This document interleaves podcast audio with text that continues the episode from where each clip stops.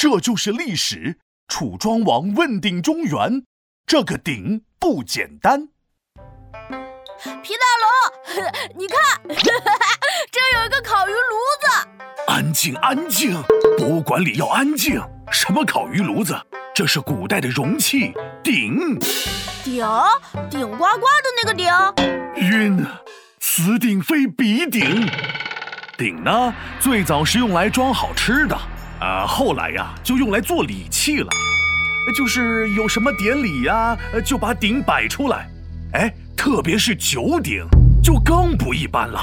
传说是大禹制造的，九个鼎代表了九州，象征着最高权力。那这九鼎不就相当于灭霸的宝石手套了？得到它就天下无敌了。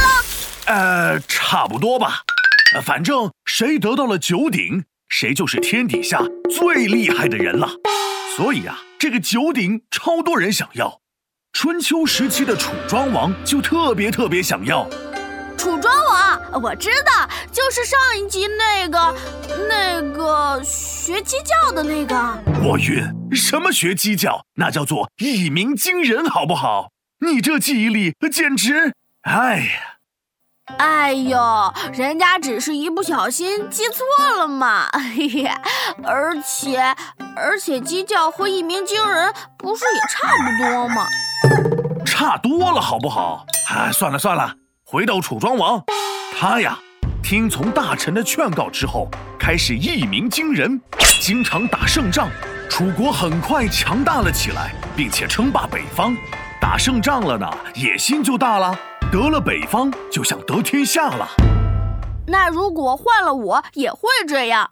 我得到了薯条，就想得到鸡腿儿；得到了鸡腿儿，就想得到炸鸡全家桶。呃，你实在要这么比喻，我也没啥办法。楚庄王可不想要什么炸鸡汉堡，他想要的是象征权力的九鼎。他想啊，我这么厉害，应该我来称霸天下，得到九鼎呀！我得把九鼎要来。九鼎在哪儿呀？去哪要呀？那个时候，九鼎还在东周王室手里。东周王室是当时名义上的天下统治者，但是治理天下已经不行了。这个时候，楚庄王就出来了，他想要一统天下。楚庄王是后起之秀啊！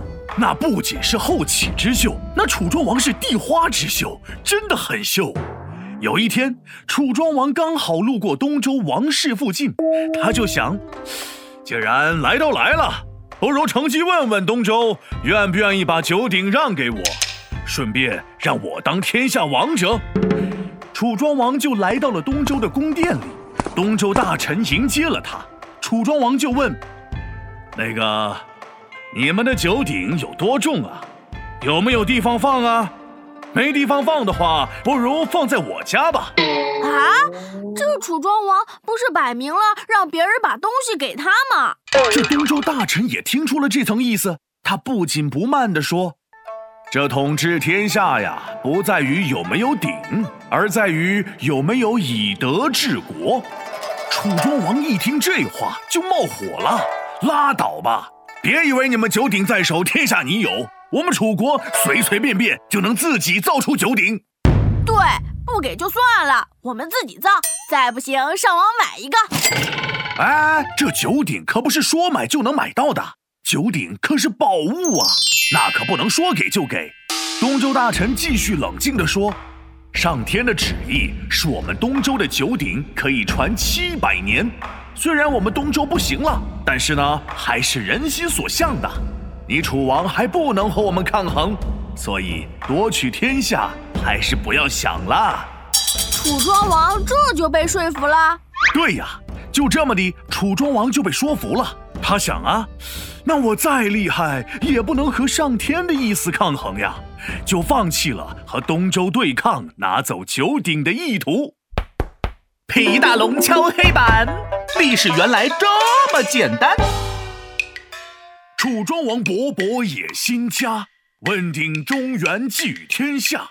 东周暂时不可抗，以德治国是人心所向。